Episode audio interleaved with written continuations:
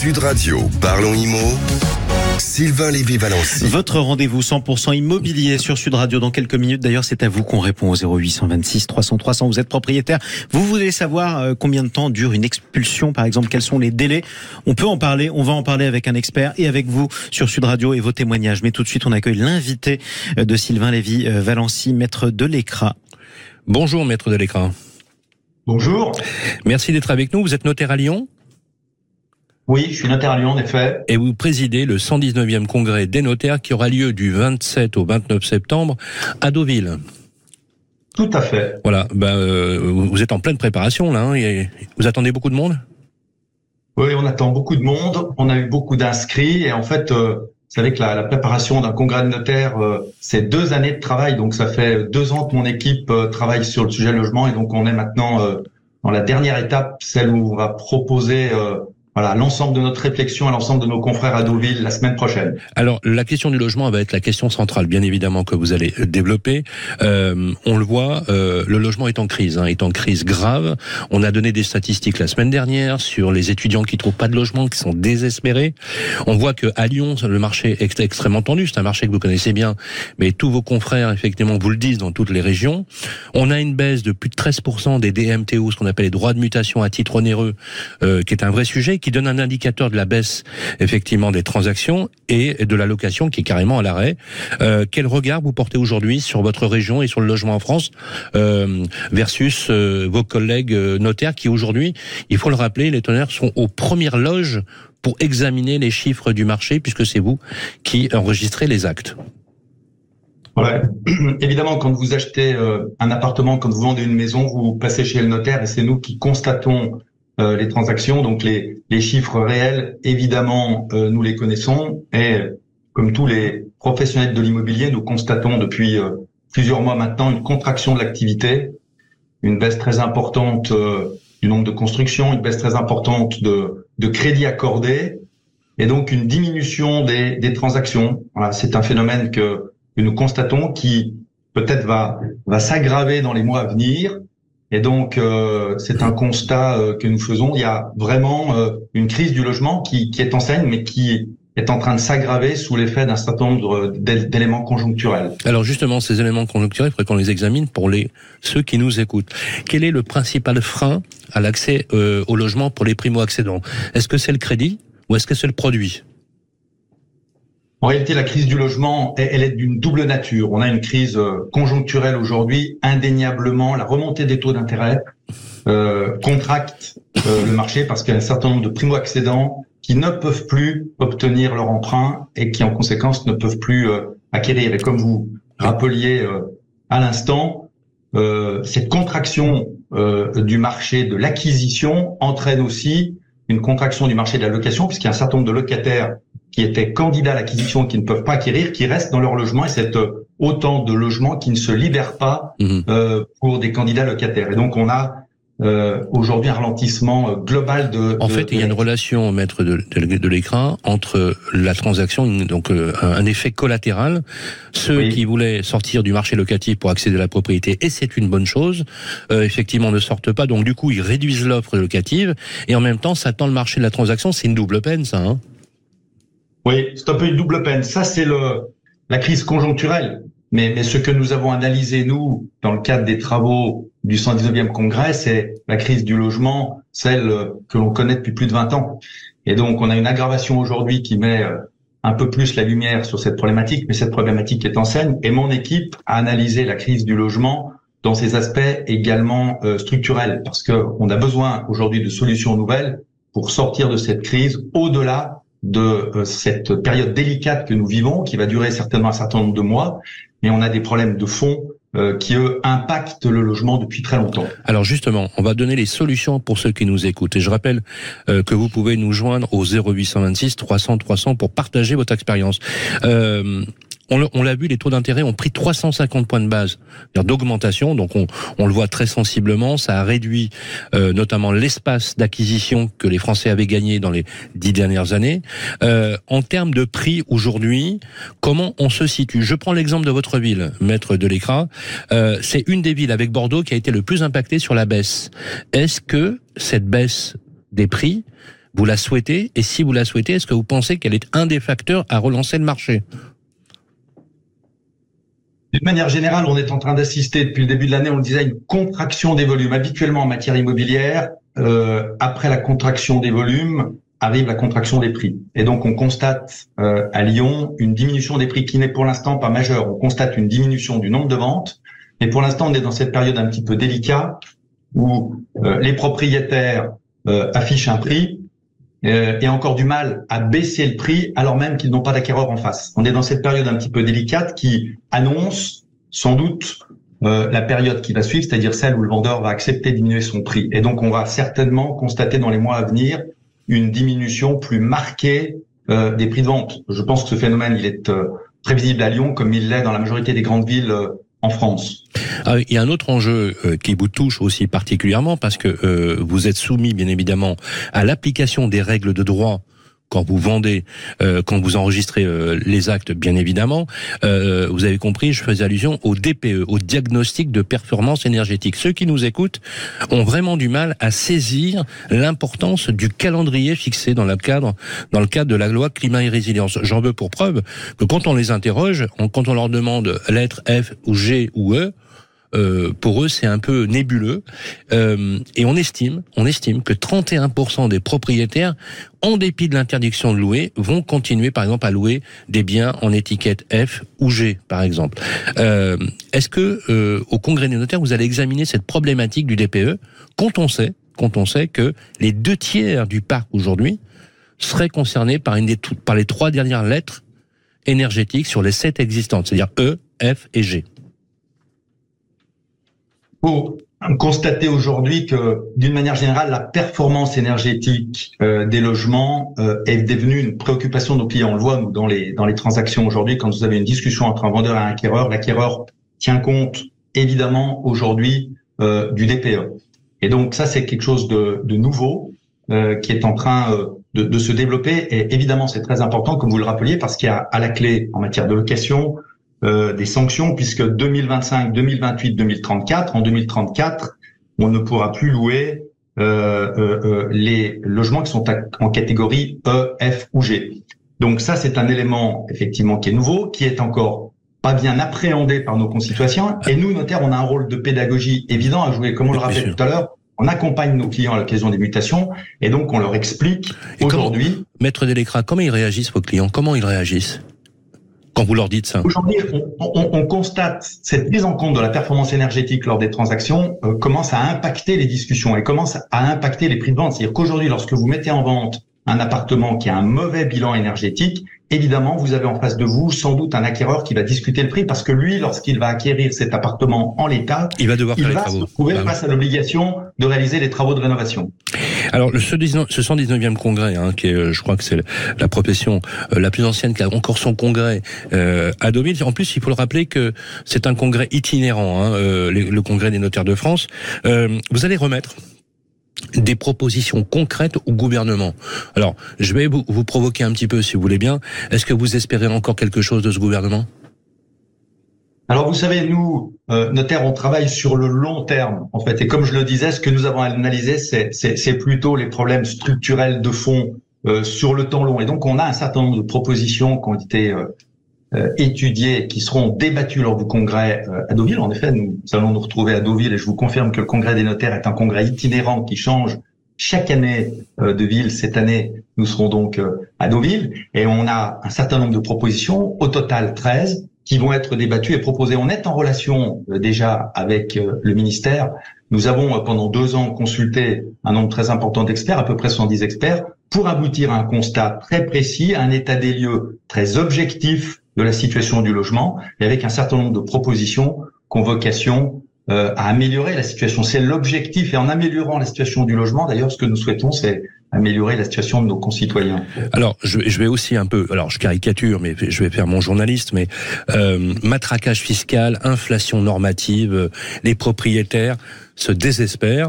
Il faut rappeler que le deux tiers, mais je pense que vous allez confirmer, les deux tiers de la détention immobilière en France sont des petits propriétaires pour avoir du complément de revenus, pour pour la retraite.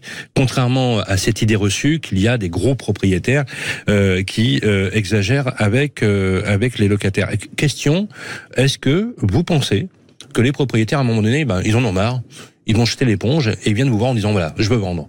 Voilà, j'en ai marre, je veux vendre, je ferai pas les travaux, il n'y a plus rien à espérer, et même en termes de rentabilité locative, et c'est un vrai sujet aujourd'hui en France, ça devient plus intéressant parce qu'on m'a enlevé tous les avantages fiscaux, et au contraire, on me matraque encore plus avec de l'impôt.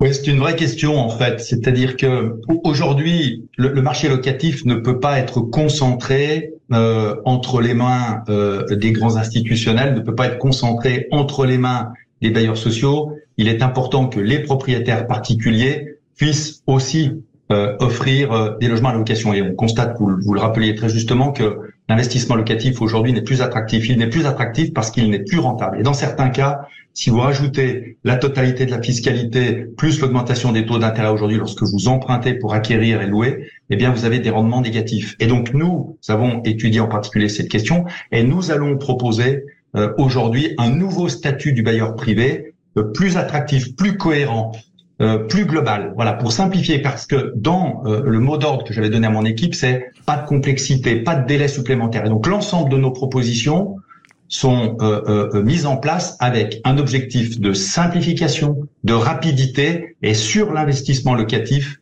euh, d'attractivité. Vous avez posé la question et euh, vous parlez du statut du bailleur privé. C'est un peu nébuleux pour, pour ceux qui nous écoutent, on va leur expliquer. C'est qu'en fait, ce que vous voulez, c'est sanctuariser l'amortissement, c'est-à-dire que euh, et ça coûte d'ailleurs moins cher à l'État, c'est-à-dire qu'en fait, chaque propriétaire pourra décoter sur sa feuille d'impôt une partie de l'amortissement de la propriété du, bien qu'il vient acquérir. Est-ce que c'est bien ça? Oui, alors le, statut que nous proposons est, est bien plus général que celui-là, mais sur cet aspect-là, en effet, ce que nous proposons, c'est de permettre à chaque investisseur de se considérer parce qu'il l'est comme un professionnel, parce qu'aujourd'hui, lorsque vous achetez un appartement et que vous louez, vous fournissez un vrai service économiquement utile et évidemment socialement très utile. Et donc vous êtes euh, vraiment un entrepreneur et nous considérons que à partir du moment où vous êtes un entrepreneur, vous devez pouvoir bénéficier de la fiscalité de l'entrepreneur. Et dans la fiscalité de l'entrepreneur, il y a l'amortissement. Donc nous proposons sur option, puisqu'il y aura une option entre un statut privé, un statut professionnel, nous proposons à chaque investisseur de pouvoir opter pour le statut professionnel et donc amortir en effet son investissement et donc payer moins ou ne pas payer d'impôts sur ses revenus. Merci beaucoup Yves de, de l'Écra. Je rappelle que vous êtes notaire à Lyon et président du 119e congrès. On vous donne rendez-vous du 27 au 29 septembre à Deauville pour ce congrès. Merci et belle journée à vous. Oui, le 119e congrès des notaires. Bon congrès à vous. En tout cas, allez rester avec nous sur Sud Radio. Vous qui nous écoutez 0826 300 300. Vous êtes propriétaire, vous vous posez des questions, vous avez des problèmes. Eh bien, on a des solutions justement. Tiens, quels sont les délais d'expulsion avec la trêve hivernale? On en parle dans un instant avec vous tous sur Sud Radio. Sud Radio, parlons IMO. Sylvain Lévy-Valency. Votre rendez-vous 100% immobilier jusqu'à 10h sur Sud Radio. Sylvain Lévy-Valency, Grégoire Darico, Bérénice de Villefloriot et vous tous au 0826 300 300. Les millions de locataires, de propriétaires ou alors de chercheurs de logements qui peuplent ce pays. Ça vous concerne justement. On vous donne la parole. Vous avez des problèmes à résoudre. Eh bien, c'est le moment de nous en parler. Sylvain. Absolument. Au standard, Jean-Marie, au 0826 300 300. Vous posez toutes vos questions. Et la question du jour, Bérénice, concerne euh, justement la trêve hivernale. Et oui, on va accueillir tout de suite euh, Alex Alexandre, euh, Alexandre qui est avec nous, qui va nous expliquer euh, son problème. Bonjour Alexandre. Et bienvenue à vous si vous êtes avec nous sur Sud Radio. Est-ce que vous êtes là Alexandre? Oui, est-ce que vous m'entendez? Ben, On vous entend très bien. Alors, ah, bon, bah, bonjour, comment allez-vous? Très bien, et vous? Alors, Alexandre, euh, vous, vous, aviez une, question, justement, on, vous laisse nous expliquer. Et eh oui, je, je, vous résume très rapidement. je suis propriétaire depuis quelques années. Et depuis le, le mois de juin, bah, je ne perçois plus de, de loyer. Donc euh, j'ai découvert que en fait mon logement était squatté. Donc euh, alors c'est pas un squat. Attention, on a appris la semaine dernière qu'un squat c'est quand on rentre par réfraction ah, euh, dans le logement. Donc là c'est le, le, locataire qui, qui, était en place et qui a arrêté de payer son, son loyer tout simplement, c'est ça? Ah, oui, oui, oui c'est bah, ça. Euh, il a arrêté de payer son loyer, donc du coup, du coup voilà. Et moi j'ai voulu voir si je pouvais entamer des procédures, mais mais il y a une trêve hivernale Oui. Et donc euh, malheureusement, euh, malheureusement, euh, je vais Et, et du coup, vous- et du coup, vous savez pas quoi faire, quoi. Voilà. Bah, je ne sais pas du Et on vous a dit, euh, ok, on va enregistrer votre euh, votre demande, mais on pourra pas y, on pourra pas y, y donner droit avant euh, le printemps prochain, c'est bien ça Non, non, il n'a pas fait de procédure, je crois. Non, J'ai pas, pas encore entamé la procédure. D'accord. euh, J'aimerais le faire, mais ça m'a l'air très compliqué. Alors justement, on a en ligne Maître euh, Romain Rossilandi. Bonjour. Oui, bonjour. avocat, donc euh, réputé, hein, euh, et vous êtes euh, vous êtes spécialisé en droit immobilier. Alors, euh, est-ce que vous pouvez du coup nous en dire un peu plus sur ce que peut faire Alexandre? Bah, oui, je suis content que vous me donniez la parole là-dessus parce que c'est une fausse croyance que j'entends souvent. Les gens pensent que parce qu'il y a la trêve hivernale qui va qui va démarrer, euh, qu'ils ne peuvent pas lancer la procédure d'expulsion. C'est complètement faux. Euh, puisque euh, ce qui est interdit pendant la trêve hivernale, donc du 1er novembre euh, au 1er avril, c'est de- d'exécuter les décisions de justice qui ont déjà été rendues. Par exemple, une décision d'expulsion qui aurait été rendue pendant l'été, effectivement, si elle n'a pas encore été exécutée, elle ne pourrait pas l'être pendant la trêve hivernale. En revanche, comme c'est le cas de, de votre auditeur euh, Alexandre, lui peut lancer la procédure, il ne doit pas attendre du tout, au contraire. Euh, il peut délivrer un commandement de payer euh, avec un huissier de justice euh, et assigner son locataire en paiement et en, en expulsion devant le tribunal. Et ça prend Moi, combien de temps ce, ce genre de procédure? Alors, ça dépend évidemment des tribunaux, ça dépend de l'audiencement des tribunaux. Vous savez qu'on se trouve devant le, ce qu'on appelle le juge des contentieux de la protection, donc c'est le lieu de l'immeuble qui détermine le, le tribunal compétent. Mais euh, en référé pour une acquisition de clause réductoire, c'est à peu près six mois la procédure judiciaire. Donc c'est justement le moment de lancer la procédure pendant la trêve pour pouvoir avoir une décision de justice euh, définitive d'expulsion qui sera, exécutoire pendant l'été prochain. Donc il faut surtout pas attendre. Il faut lancer cette procédure dès maintenant. Donc, du coup, euh, maître Romain Rossilandi, l'idée c'est que si je le fais maintenant, je gagne du temps sur le timing. Mais dans tous les cas, de toute façon, je m'assois dessus pendant les six mois qui viennent. Alors oui, mais les six mois qui viennent vont permettre de faire la procédure Oui. judiciaire, justement. C'est ça l'intérêt. Oui, les gens donc je du temps. Ah oui, vous gagnez du temps, bien sûr, parce qu'il faudrait surtout pas On attendre le plus tôt avril possible. pour lancer la procédure, parce que en avril, si vous, si vous attendez avril pour lancer la procédure, au mieux vous aurez votre décision de justice six mois plus tard, c'est-à-dire pendant la trêve hivernale. Donc vous devrez attendre encore six mois plus la trêve hivernale de l'an prochain pour pouvoir l'exécuter. Après, j'ai une question, maître, parce que là, c'est vrai qu'en ce moment, il y a, il y a une énorme augmentation de, de personnes qui arrivent plus à payer le loyer. Euh, on, on constate parce que voilà, la- la- les temps sont durs, il y a l'inflation, faut le dire aussi. Euh, Est-ce que euh, si, si le, le- le locataire se remet à payer son loyer, là, c'est bon. Enfin, s'il paye les loyers de retard et euh, Alors c'est pas si simple. C'est-à-dire que là, le, but, le propriétaire délivre un commandement de payer visant la clause résolutoire.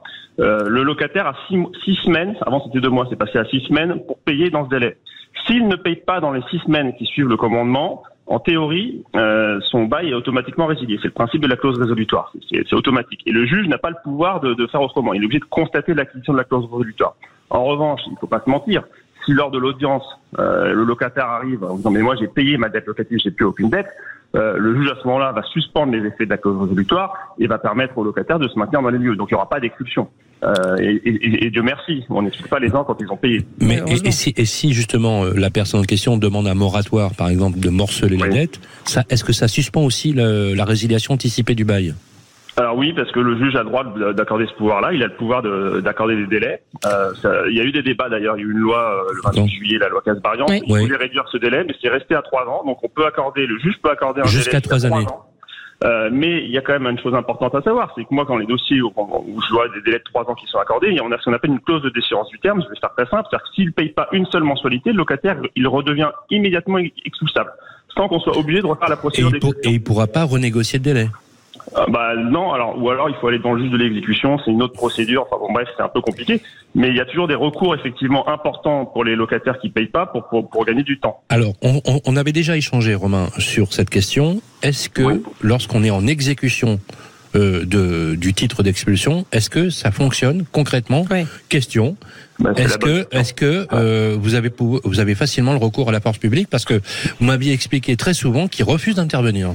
Oui, alors ça c'est le vrai problème, Sylvain. Je vous je dis souvent, moi c'est pas souvent on parle de la procédure d'expulsion, de la procédure judiciaire. Pour moi, voilà, ça dure six mois une procédure judiciaire, ça dure six mois, huit mois maximum.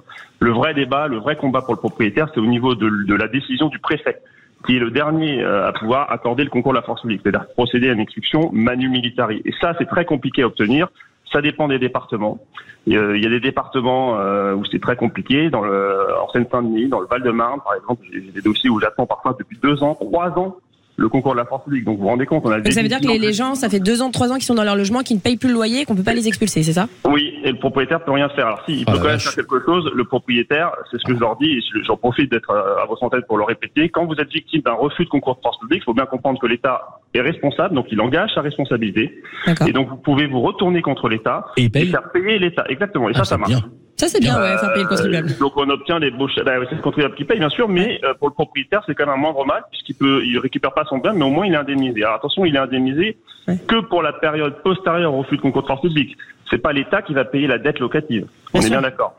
Donc c'est c'est quand même un moyen. Et, et curieusement, quand on fait des recours indemnitaires, euh, le, le dossier a tendance à se débloquer assez rapidement après.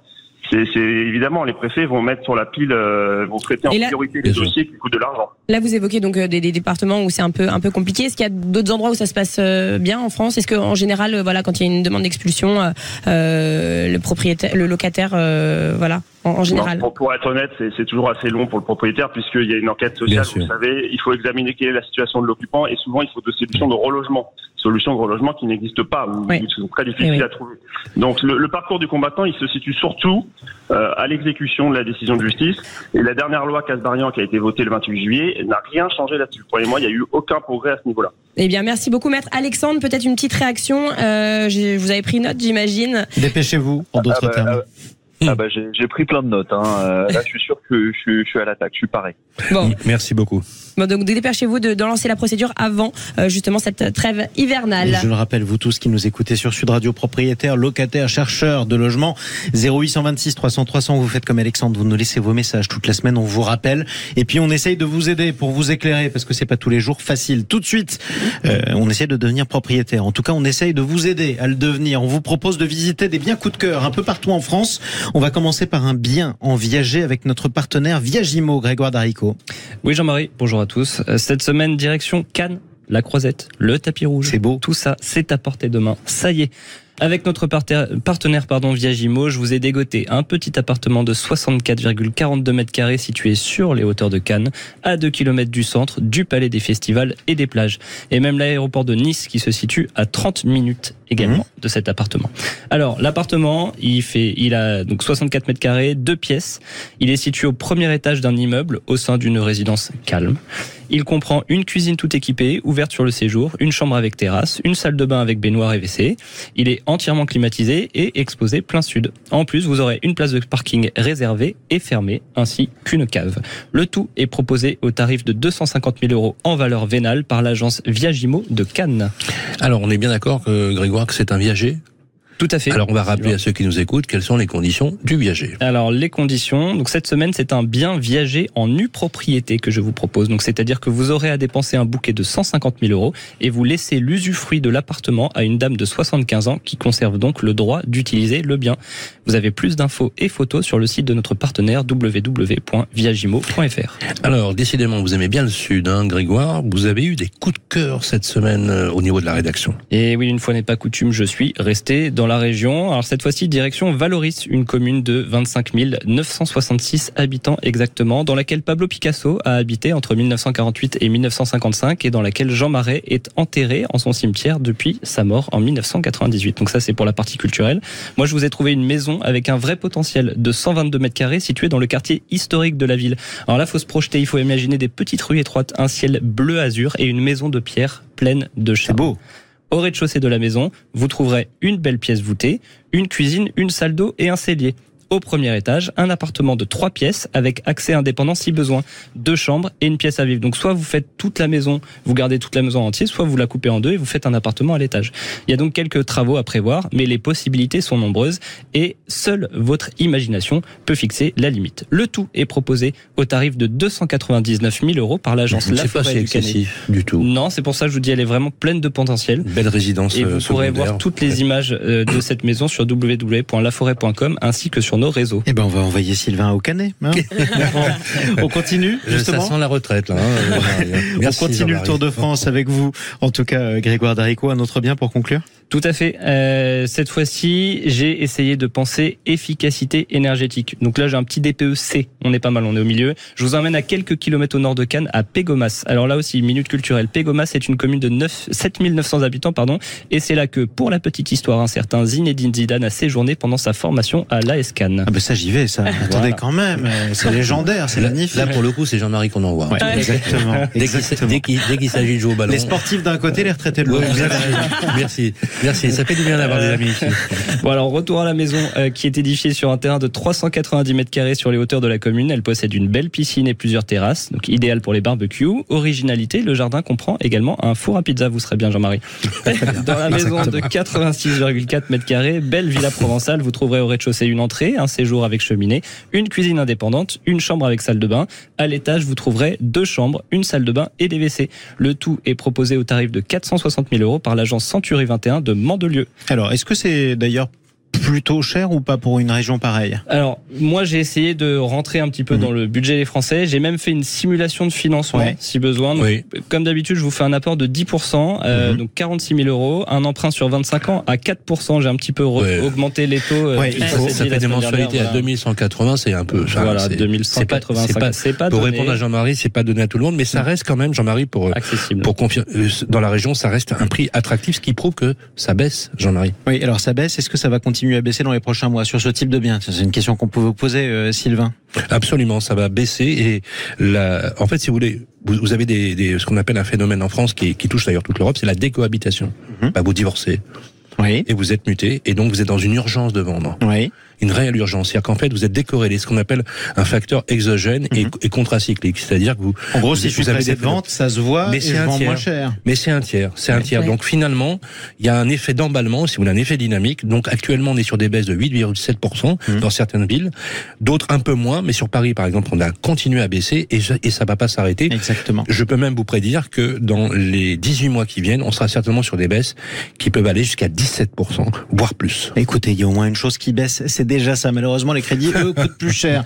Effectivement. Merci à vous, Sylvain Lévy-Valency, toute l'équipe de Parlons Imo, Grégoire Darico, Bérénice Deville-Florio. C'est On vous retrouve samedi Merci. prochain. Samedi prochain avec Danielle Dubrac, la présidente de l'UNIS, qui nous parlera justement en cette rentrée de comment euh, le marché de la location et le marché de l'acquisition est sévèrement chahuté. Et on fera aussi un focus sur la copropriété. Un focus sur la copropriété, c'est pas ah, les formidables réunions de copropriété. Ça fait rêver. Tout le monde adore ces moments d'acrimonie. Avec un casque intégral. Merci à vous tous. Je le rappelle, le numéro d'ici là, le, les messages que vous laissez, 0826 300 300. On est là pour répondre à vos questions qui concernent l'immobilier. Sud Radio, parlons IMO.